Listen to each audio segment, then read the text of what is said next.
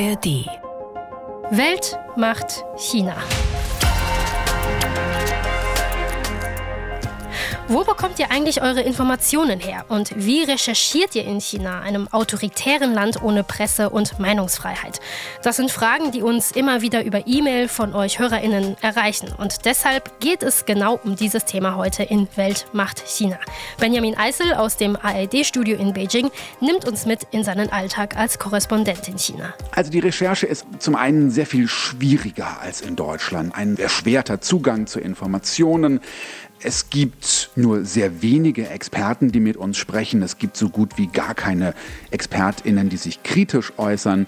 Wir erfahren, welche Themen in China tabu sind und hören von der Zeitkorrespondentin Xifan Yang, dass sie selbst bei Recherchen, die China in einem positiven Licht zeigen, nicht weiterkommt. Ich habe einige sogenannte Carbon Zero Dörfer im ganzen Land angefragt. Bauerndörfer, die CO2-neutral werden wollen, Modelldörfer, ob ich die besuchen kann und bekomme der Reihe nach nur Absagen. Für chinesische JournalistInnen ist die Situation noch wesentlich schwieriger und vor allem gefährlicher.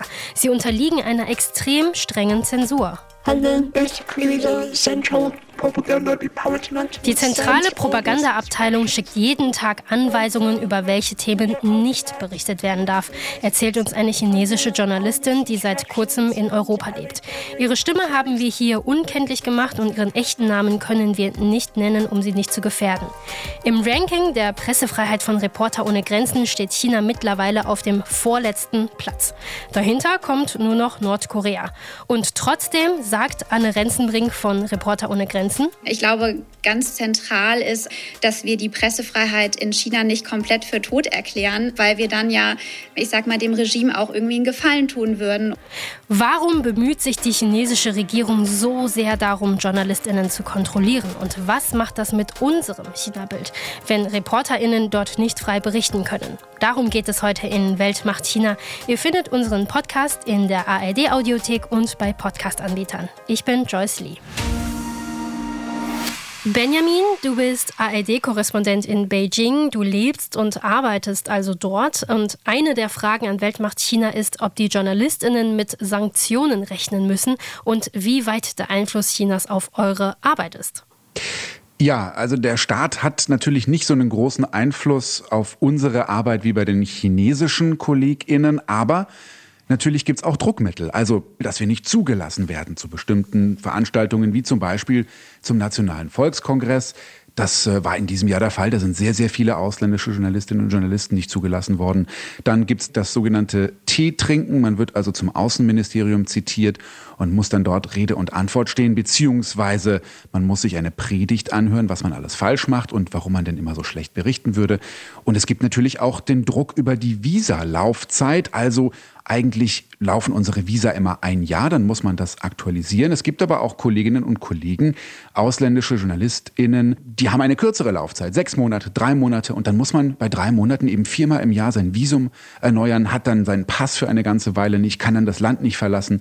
Und das ist natürlich ein ganz extremer Aufwand. Und viele bangen auch darum, dass ihr Visum erneuert wird und man kann natürlich aus dem Land fliegen. Also all das könnte man Sanktionen nennen. Es sind alles Hürden, mit denen wir uns hier beschäftigen müssen. Was ist denn der Unterschied zu der journalistischen Arbeit in Deutschland? Also die Recherche ist zum einen sehr viel schwieriger als in Deutschland. Ein erschwerter Zugang zu Informationen. Es gibt nur sehr wenige Experten, die mit uns sprechen. Es gibt so gut wie gar keine Expertinnen, die sich kritisch äußern. Das ist schon alles sehr anders als im Vergleich zu Deutschland. Ich habe, äh, bevor ich nach China kam, in Deutschland gearbeitet. Und in Deutschland greift man einfach zum Telefon. Mal sagen wir, es brennt irgendwo, dann rufe ich bei der Feuerwehr an und die stellt mich dann durch zum Brandmeister, der vor Ort ist. Und der beantwortet mir dann Fragen. Das gibt's nicht in China. Auf gar keiner Ebene kann man irgendwo anrufen und Informationen bekommen oder eben nur sehr schwierig. Und ähm, was auch ein großer Unterschied ist, man kann nicht mit Politikerinnen und Politikern sprechen. Es gibt keine Interviews, das gibt's einfach nicht. Äh, weder mit dem Staats- und Parteichef Xi Jinping noch mit dem Regierungschef Li Qiang noch mit irgendwelchen Abgeordneten des Nationalen Volkskongresses. Es gibt einfach keine Interviews und es gibt auch immer weniger Interviews mit Leuten, die uns Informationen geben könnten. Also Menschen, die in irgendwelchen Unternehmen arbeiten zum Beispiel oder auch auf der Straße äh, sprechen immer weniger Leute mit uns, weil sie skeptisch sind. Und wir müssen auch davon ausgehen, dass wir abgehört werden und dass unsere Kommunikation mitgelesen wird. Also es gibt ja sehr viele Unterschiede zur Arbeit in Deutschland. Wie kommt ihr denn dann an eure Informationen und wie recherchiert ihr dann trotzdem? Weil wir haben zum Beispiel auch eine Hörer-E-Mail bekommen, da hat jemand gefragt, so wie das eigentlich in der Pandemiephase war. Also wie die, wie hat die Partei damals die Entscheidungen getroffen? Ja, das ist total schwierig. Bei ganz vielen Entscheidungen äh, können wir gar nicht rausfinden, warum die getroffen wurden. Und das müssen wir dann natürlich auch offen sagen. Und diese Pandemiepolitik, das ist ein ja, ganz prominentes Beispiel dessen. Wir hatten ja fast drei Jahre lang hier eine strikte Null-Covid-Politik. Da sind ganz viele Entscheidungen getroffen worden, die nicht nachvollziehbar waren. Und wir können auch nicht sagen, warum bestimmte Entscheidungen getroffen worden sind. Wir können natürlich Schlüsse ziehen aufgrund von unseren Erfahrungen. Wir können mit Expertinnen und Experten sprechen, häufig im Ausland, weil die sich kritischer äußern. Und wir können natürlich ganz normale Menschen auf der Straße fragen, wenn sie mit uns sprechen. Wie gesagt, immer weniger Menschen sprechen mit uns. Daraus ziehen wir Schlüsse. Das ist natürlich nie ein Gesamtbild, das wir bekommen können, aber doch, es sind Ausschnitte äh, des Lebens hier in China und deswegen ist es auch so wichtig, dass wir hier vor Ort sind. Immer mehr Medien berichten auch aus dem Ausland über China, weil sie keine KorrespondentInnen mehr hier haben können, weil äh, JournalistInnen aus dem Land geflogen sind. Und das ist natürlich extrem schwierig, über China aus dem Ausland zu berichten, weil die haben die gleichen Probleme wie wir hier, nur sind sie eben nicht vor Ort und können die Dinge beobachten und mit den Menschen vor Ort sprechen. Aber trotzdem, also die chinesische Regierung, die veröffentlicht ja Zahlen und Statistiken, zum Beispiel auf Pressekonferenzen. Aber mhm. wie zuverlässig sind die eigentlich? Ja, die chinesische Regierung, die Staats- und Parteiführung, die veröffentlicht sehr viele Zahlen, auch regelmäßig, ähm, zum Beispiel zur Wirtschaft. Ähm, da ist es so, also alle Zahlen in China sind mit Vorsicht zu genießen, denn äh, hinter allen Zahlen steckt die kommunistische Partei. Die möchte alles kontrollieren. Das heißt, es gelangen hier keine Informationen an die Öffentlichkeit, die nicht abgesegnet sind von der Staats- und Parteiführung. Natürlich lässt sich bei solchen Daten, besonders bei Wirtschaftsdaten, immer ein Trend ablesen lesen, aber 100% sicher sein kann man sich nicht. Mhm. Jetzt hat uns ein Hörer, Martin, auch uns danach gefragt, wie hoch eigentlich die Schulden der chinesischen Wirtschaft sind und wie hoch ist der Staat verschuldet. Weiß man was? Auch hier ist es so, man weiß es nicht ganz genau, aber man sieht an verschiedenen Stellen, dass dem Staat das Geld ausgeht. Zum Beispiel bei Regionalregierungen und Städten. Da sind viele hoch verschuldet. Die mussten beispielsweise viel Geld für die Covid-Massentests ausgeben während der Null-Covid-Politik. Wir haben vorhin schon mal kurz drüber gesprochen. Drei Jahre strikte Null-Covid-Politik und da wurden ganze Millionen Städte zum Teil täglich getestet. Das hat sehr, sehr viel Geld gekostet. Das hat große Löcher in die Kassen gerissen und äh, gleichzeitig kommt weniger Geld rein, denn viele Kommunalregierungen und Städte haben früher sehr viel Geld durch Grundstücksverkäufe bekommen. Äh, der Immobiliensektor ist ein Riesensektor in China, aber der steckt jetzt in einer großen Krise und da kommt jetzt weniger Geld rein, weil weniger Grundstücke verkauft werden. Und so sind äh, viele Kommunen verschuldet. Das merkt man unter anderem daran, also auch hier keine klaren Informationen, aber das sind auch so Puzzleteilchen, dass man eben immer wieder sieht, denen geht das Geld aus, weil sie bestimmte Investitionen nicht tätigen können, weil ähm, zum Beispiel bei der Gesundheit gekürzt wird im Gesundheitsbereich und so weiter und so fort. Da muss man dann eben auch die Puzzleteilchen wieder zusammensetzen. Aber ja, es gibt Probleme bei den Finanzen, vor allem bei Städten und Kommunen. Die Situation in Tibet ist ähm, auch ein Thema, das äh, hier in Deutschland viele Menschen bewegt.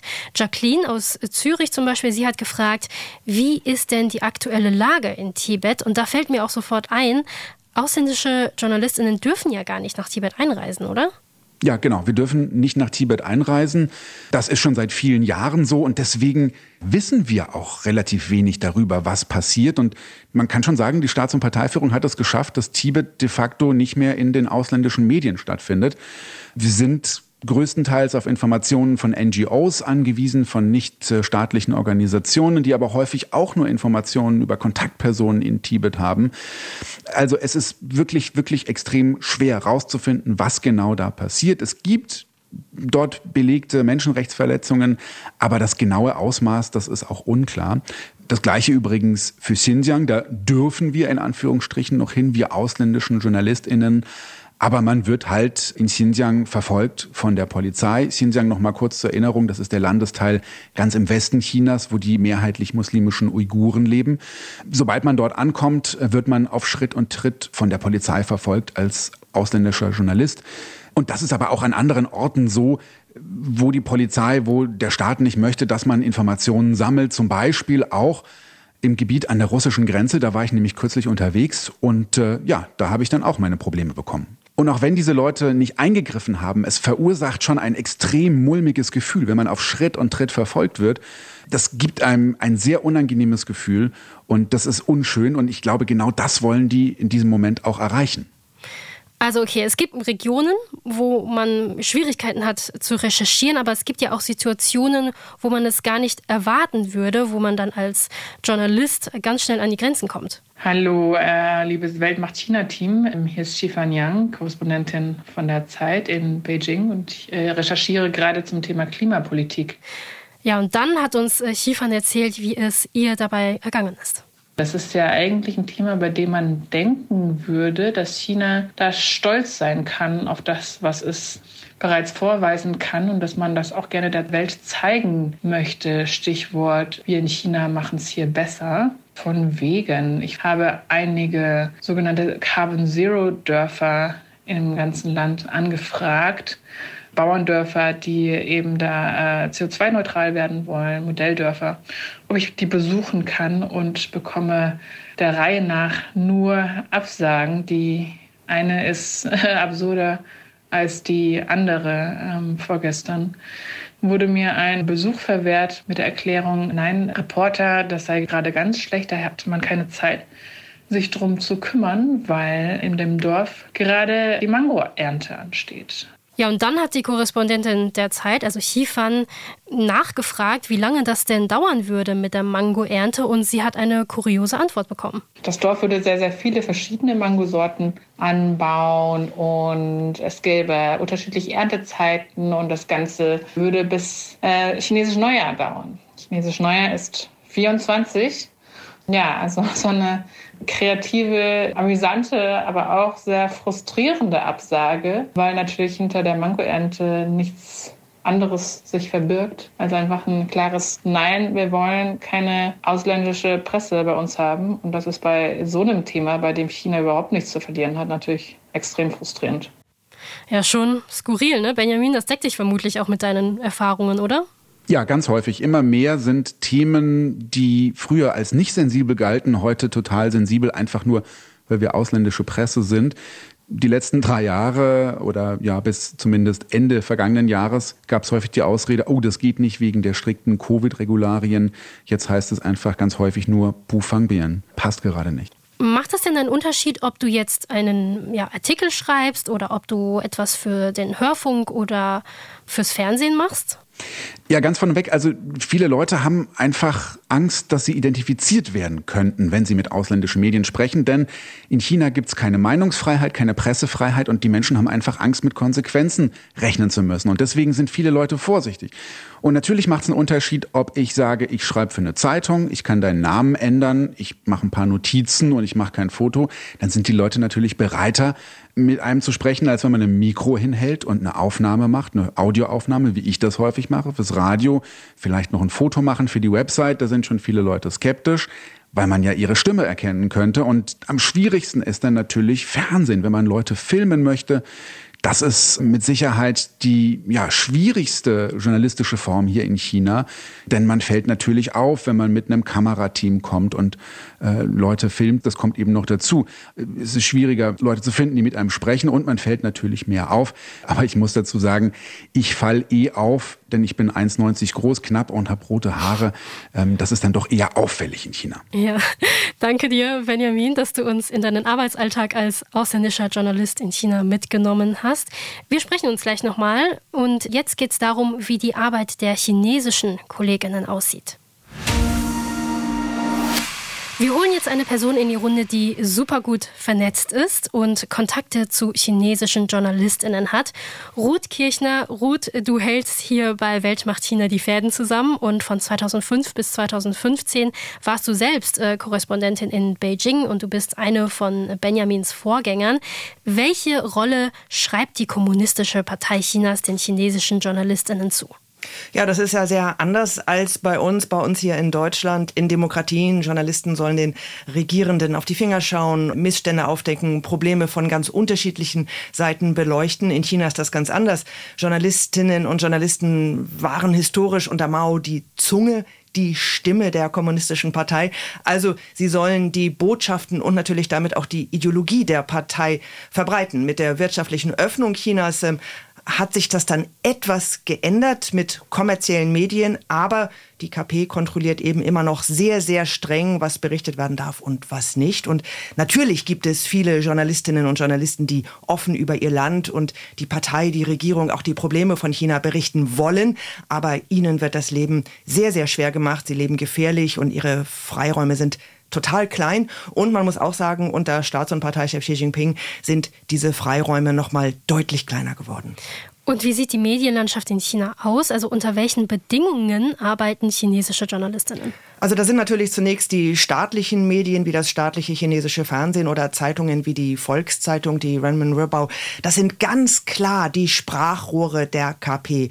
Und entsprechend müssen sich die Redakteurinnen und Redakteure, die Journalisten dort auch verhalten. Also sie müssen genau der Parteilinie folgen. Und das sieht man natürlich ganz klar, wenn man die Abendnachrichten bei CCTV anschaut. Also da wird das sofort klar. Mhm.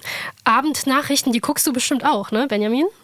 Die Abendnachrichten, die gucke ich auch, ja, ab und zu mal. Also auf Dauer ist es auch ein bisschen anstrengend. Was meinst du damit, anstrengend? Ne, es ist einfach sehr viel Propaganda. Also es fängt immer an mit äh, Xi Jinping hat das gemacht, Xi Jinping hat dies gemacht und natürlich durchweg positiv, alles was in China passiert und zum Schluss dann guckt man in den Rest der Welt und da werden dann die ganzen Katastrophen gezeigt und was alles eben nicht so gut läuft, zum Beispiel in Demokratien. Ja, und dann gibt's natürlich noch Xinhua, die staatliche Nachrichtenagentur. Die ist ganz direkt ein Partei- und Staatsorgan. Der Präsident der Nachrichtenagentur Xinhua hat den Rang eines Ministers. Und dieser Minister, Fu Hua, hat noch letztes Jahr betont, Xinhua werde nie von der Linie der Partei abweichen. Nicht für eine Minute hat er gesagt und auch nicht abweichen von dem Weg, den Xi Jinping vorgibt. Also kritisches ist da nicht zu erwarten.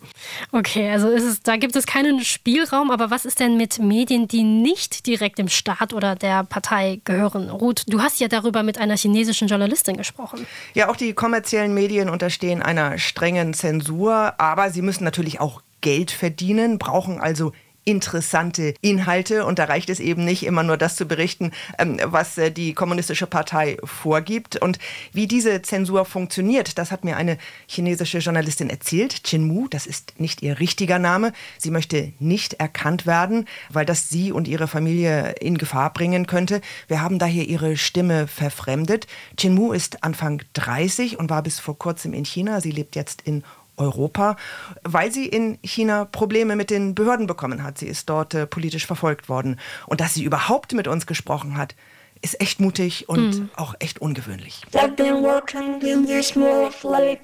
Ich habe für ein kommerzielles Medium gearbeitet. Wie alle Medienunternehmen in China braucht es eine Lizenz und untersteht damit der Zensur der zentralen Propagandaabteilung.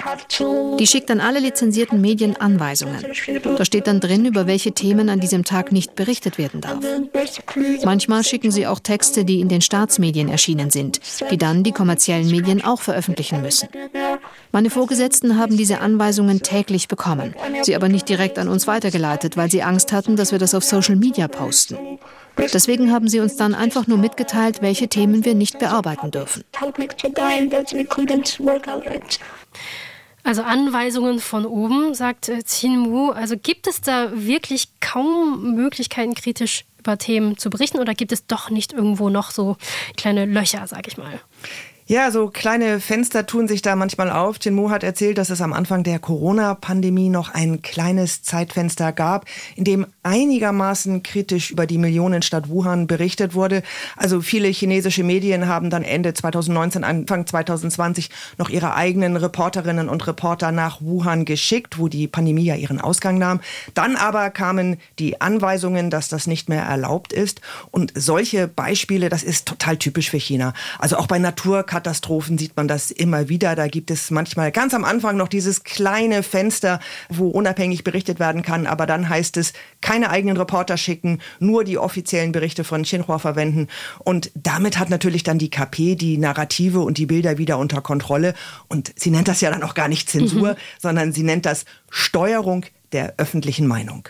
Ja, und wer dagegen verstößt oder einfach weitermacht, der bekommt Schwierigkeiten, oder? Also ich denke da an Zhang Zhan, die auf Social Media ja Videos aus äh, Wuhan gepostet hat und ihr Fall hat ja auch bei uns in Deutschland Schlagzeilen gemacht. Genau, äh, Zhang Zhan hat nicht für offizielle Medien gearbeitet oder Medien mit offizieller Lizenz, sondern war als Bloggerin, als Bürgerjournalistin unterwegs. Sie hat also in ihrer Freizeit und privat journalistisch gearbeitet und hat versucht, in Wuhan den Alltag der Pandemie zu zeigen. Sie wurde dann verhaftet und im Dezember 2020 zu vier Jahren Haft verurteilt. Das ist kein Einzelfall, sagt Reporter ohne Grenzen. Laut Reporter ohne Grenzen sitzen in China derzeit rund 100 Journalistinnen und Journalisten im Gefängnis. Anne Renzenbring von Reporter ohne Grenzen hat in dem Podcast Pressefreiheit grenzenlos über den Fall von Zhang Zhang berichtet und hat erklärt, was die Behörden ihr vorgeworfen haben. Der Vorwurf lautet, sie soll einen Streit angefangen und Ärger provoziert haben. Das ist einer von, ich würde sagen, drei Vorwürfen, die schwammig formuliert sind und immer wieder gegen Journalistinnen und Journalisten in Festlandchina genutzt werden. Also es ist einmal dieser Vorwurf und Umsturz und Spionage kommt auch relativ häufig vor. Alles sehr allgemein gehalten, dass praktisch eigentlich ja, sehr viele Tätigkeiten unter diesen Vorwurf fallen könnten. Was erreicht denn die Regierung mit solchen harten Strafen? Ja, da werden Exempel statuiert und dadurch entsteht eine Atmosphäre der Angst. Da überlegen sich Journalistinnen und Journalisten schon sehr genau, ob sie gegen Anweisungen von oben verstoßen wollen oder können, zumal die Strafen härter geworden sind in den letzten Jahren und eben auch die Zensur, also auch viele gesellschaftliche Themen, die vor einigen Jahren noch erlaubt waren, sind mittlerweile tabu. Also auch Themen, die auf den ersten Blick ganz harmlos erscheinen, hat Chinmu erzählt. Gesellschaftliche Phänomene, die im Netz viral gehen, wie Tang Ping, das Phänomen, dass sich immer mehr junge Menschen in China dem Karriere- und Konkurrenzdruck im Berufsleben entziehen, Darüber durften die Medien anfangs noch schreiben. Oder 996, also dass viele Menschen jeden Tag von 9 Uhr morgens bis 9 Uhr abends durcharbeiten. Sechs Tage die Woche. Dass sie also total ausgebeutet werden. Anfangs haben alle Medien über diese Diskussion berichtet. Aber nach einigen Tagen kamen dann die Verbote. Das klingt total streng, aber es sind doch, wie du sagst, auf den ersten Blick erstmal harmlose Themen und dann auf den zweiten Blick ja, haben sie natürlich eine gesellschaftliche Komponente. Und solche Verbote, diese ewigen Restriktionen, was macht das denn mit den chinesischen Journalistinnen? Ja, viele sind äh, frustriert, enttäuscht. Das klang auch bei Chinmu durch. Und viele suchen sich dann auch irgendwann einfach andere Jobs. Vor allem dann, wenn sie nicht nur zensiert werden, sondern für die kommunistische Partei lügen sollen oder auch Desinformation verbreiten sollen, etwa über Hongkong, als es dort die großen Demokratieproteste gab, 2019, Anfang 2020. Chinmu hat erzählt, ihr Medium hat dann ein Paket von Texten bekommen, die abgedruckt werden sollten. Und da wurden eben einzelne Vorfälle in Hongkong, bei denen die Hongkonger Polizei in der Kritik stand, einfach dann den Demonstranten in die Schuhe geschoben. Chinmu hat das sehr drastisch ausgedrückt. Sie hat gesagt, früher hatten wir wenigstens noch das Recht zu schweigen, heute sollen wir lügen.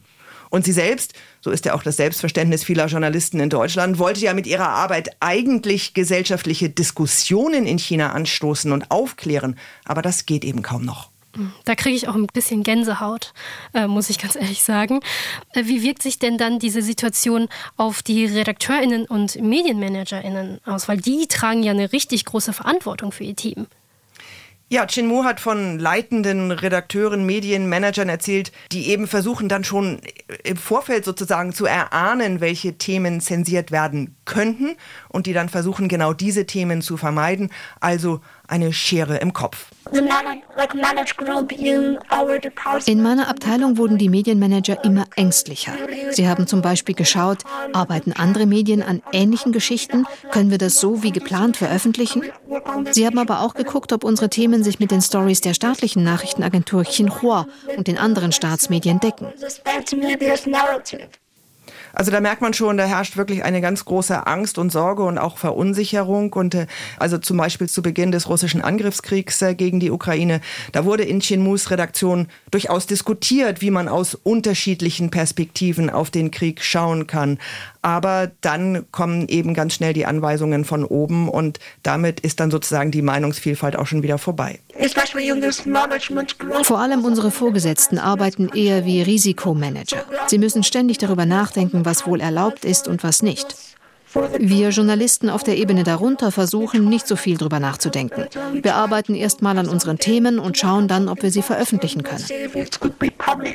Also das ist so ein Punkt, den finde ich echt wichtig, denn wegen der strengen Zensur und der vielen Propaganda in China entsteht ja schnell der Eindruck, boah, chinesische Journalistinnen und Journalisten, die seien alle brainwashed und folgten blind der offiziellen Linie. Aber in Wirklichkeit sieht das ja etwas anders aus und ist durchaus vielschichtiger. Mhm. Im Ranking der Pressefreiheit von Reporter ohne Grenzen ist China dieses Jahr auf Platz 179 von 180 abgerutscht. Nur in Nordkorea ist es noch schlechter. Das heißt, es gibt überhaupt keine Pressefreiheit in China? Naja, also Reporter ohne Grenzen, Anne Renzenbrink sagt, man dürfe die Pressefreiheit in China nicht für komplett tot erklären, denn weil wir dann ja, ich sag mal, dem Regime auch irgendwie einen Gefallen tun würden. Und man darf nicht vergessen, es gibt dort immer noch sehr, sehr mutige Journalistinnen und Journalisten und Redaktionen, die versuchen, soweit es irgendwie geht, Journalismus zu machen sagt also Anne Renzenbrink von äh, Reporter ohne Grenzen. Trotzdem, die Situation in China ist schon wirklich dramatisch. Chin Mu, die Journalistin, mit der ich gesprochen habe, fasst die Stimmung so zusammen. Ich habe zurzeit ehrlich gesagt keine Hoffnung. Seit der Corona-Pandemie ist der Freiraum noch einmal drastisch kleiner geworden. Nicht nur im Medienbereich, auch bei NGOs, in der gesamten Zivilgesellschaft. Es funktioniert nicht mehr. Es gibt nur noch die Menschen und die Behörden und nichts mehr dazwischen. Ich bin sehr pessimistisch. Die Pressefreiheit und auch die Meinungsfreiheit grundsätzlich sind so eingeschränkt. Die Menschen in China leben in Angst. Selbst Professorinnen und Lehrer trauen sich nicht mehr, auch nur eine kritische Sache auszusprechen, weil sie fürchten, von den Studierenden angeschwärzt zu werden. Es sind wirklich düstere Zeiten in China. Viele Leute, die in den Medien oder im Kulturbereich arbeiten, haben das Land entweder schon verlassen oder sie planen es zu tun. Die ganze Situation ist unerträglich geworden.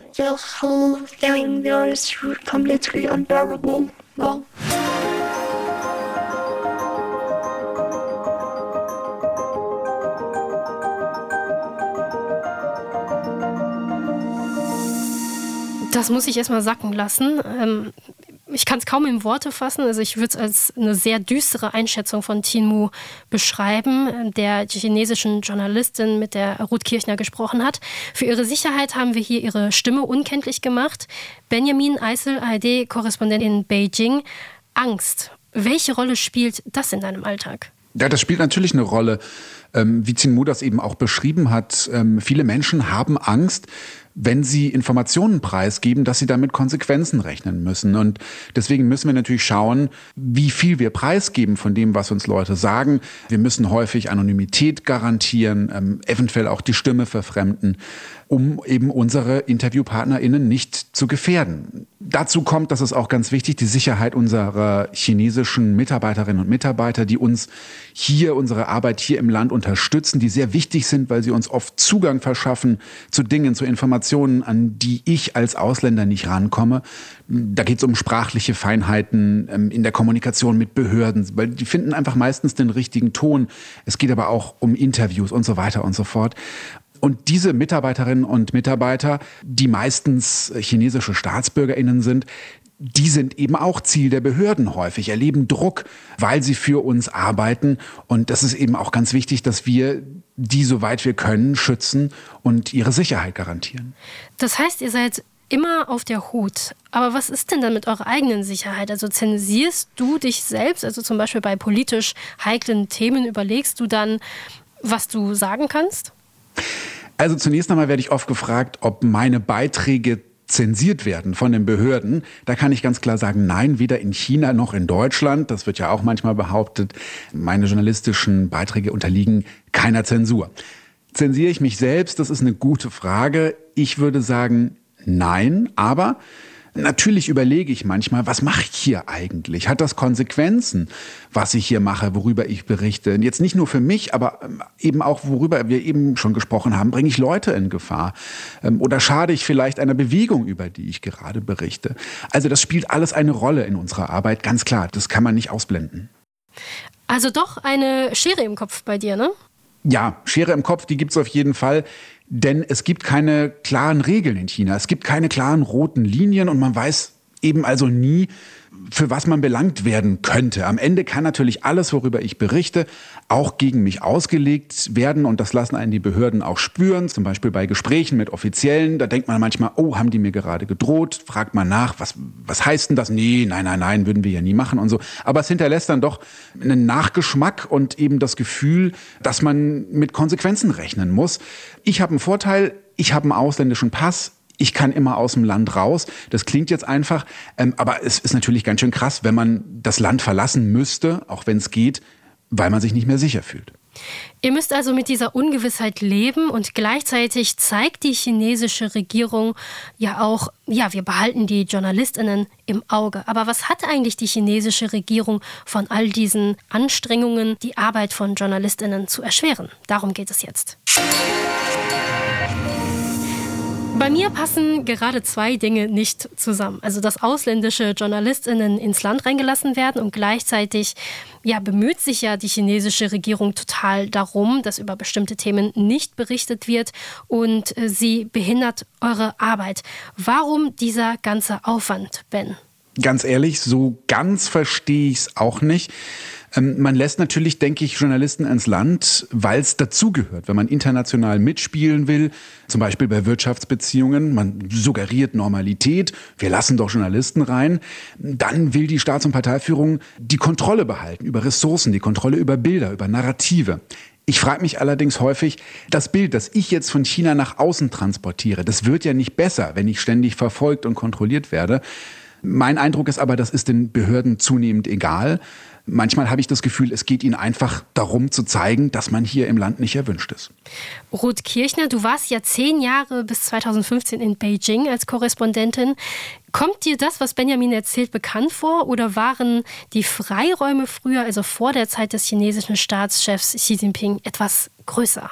Also vor 2012, vor Xi Jinping, waren die Freiräume tatsächlich ein kleines bisschen größer, sowohl für chinesische als auch für ausländische Reporter. Es gab einige chinesische Medien, die wirklich versucht haben, mehr Freiraum zu erkämpfen, die etwa versucht haben, über Korruption oder Umwelt äh, Zerstörung zu berichten. Oder auch am Rande von Veranstaltungen wie etwa dem Nationalen Volkskongress konnte man tatsächlich manchmal Parteisekretäre oder Regierungsmitglieder kurz sprechen. Und auch Expertinnen und Experten an den Unis waren eher mal bereit, ohne Erlaubnis von oben mit uns zu sprechen. Und die digitale Überwachung war noch nicht so engmaschig wie heute. Aber Behinderungen und Einschränkungen, die Einbestellung zur Sicherheitspolizei oder ins Außenministerium und Belehrungen oder auch die Drohung, uns das Visum zu entziehen, das gab es damals auch schon.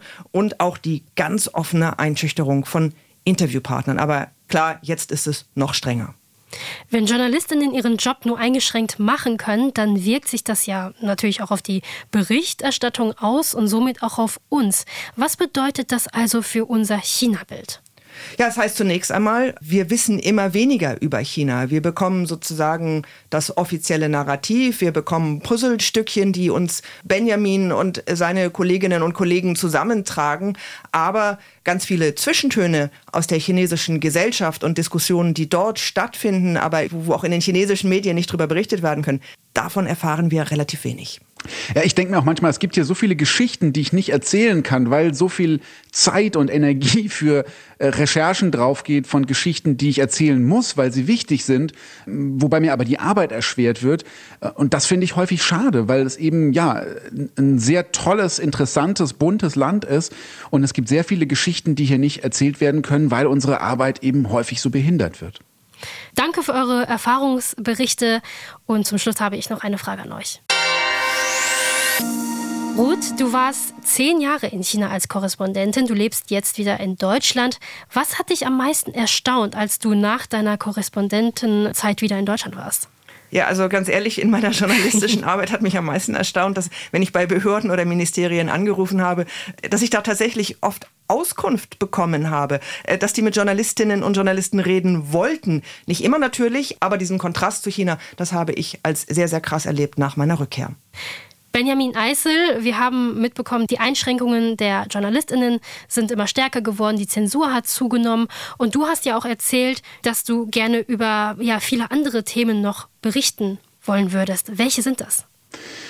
Ich würde total gerne berichten über Menschen, die sich in der Zivilgesellschaft engagieren. Xin Mu, die chinesische Journalistin, die hat das ja vorhin so ein bisschen angeschnitten, dass eben sehr viele Menschen jetzt in Angst leben, wenn sie sich engagieren, wenn sie Initiative ergreifen. Und das ist so schwer, an diese Leute ranzukommen, die sich noch trauen, ähm, sich zu engagieren und was zu machen. Ähm, und wenn man an sie rankommt, muss man eben aufpassen, dass man sie nicht gefährdet. Und da gibt es so viele interessante Geschichten, die sich trotz dieses repressiven Staatsapparats hier immer noch engagieren da würde ich gerne Geschichten aufgreifen und darüber sprechen, aber es ist fast unmöglich. Ja, und was ich noch ganz wichtig finde, China ist der wichtigste Handelspartner von Deutschland. Und wir wissen so wenig darüber, wie bestimmte politische Entscheidungen zustande kommen in Beijing. Also auch das, das halte ich für echt bedenklich. Jetzt seid ihr dran, die HörerInnen von Weltmacht China. Was ist China für euch? Eine Blackbox oder doch ein bisschen mehr? Schreibt uns auf jeden Fall. Wir freuen uns immer total, wenn ihr uns schreibt an weltmachtchina.rbb-online.de. Weltmacht China in einem Wort at rbb-online.de. Hier noch eine Hörempfehlung von uns, von der NDR Redezeit. Tag der Pressefreiheit. Warum gerät sie auch bei uns unter Druck? Die NDR Redezeit und Weltmacht China findet ihr in der ARD Audiothek und überall, wo es Podcasts gibt. In dieser Folge von Weltmacht China waren dabei Benjamin Eisel aus dem ARD Studio in Beijing und Ruth Kirchner vom RBB in Berlin. Vielen Dank an unsere Gesprächspartnerinnen, China-Korrespondentin der Zeit Xifan Yang, Anne Renzenbrink von Reporter ohne Grenzen und die chinesische Journalistin, die wir aus Sicherheitsgründen hier unkenntlich gemacht haben. Technik und Ton Uschi Bremer und David Tschöpe. Zum Weltmacht-China-Team gehören außerdem Zui Mu, Steffen Wurzel, Eva Lambi-Schmidt, Astrid Freieisen, Tina Löhneisen, Hang Xun Li und Marc Krüger. Ciao und bis bald. Ich heiße Joyce Lee.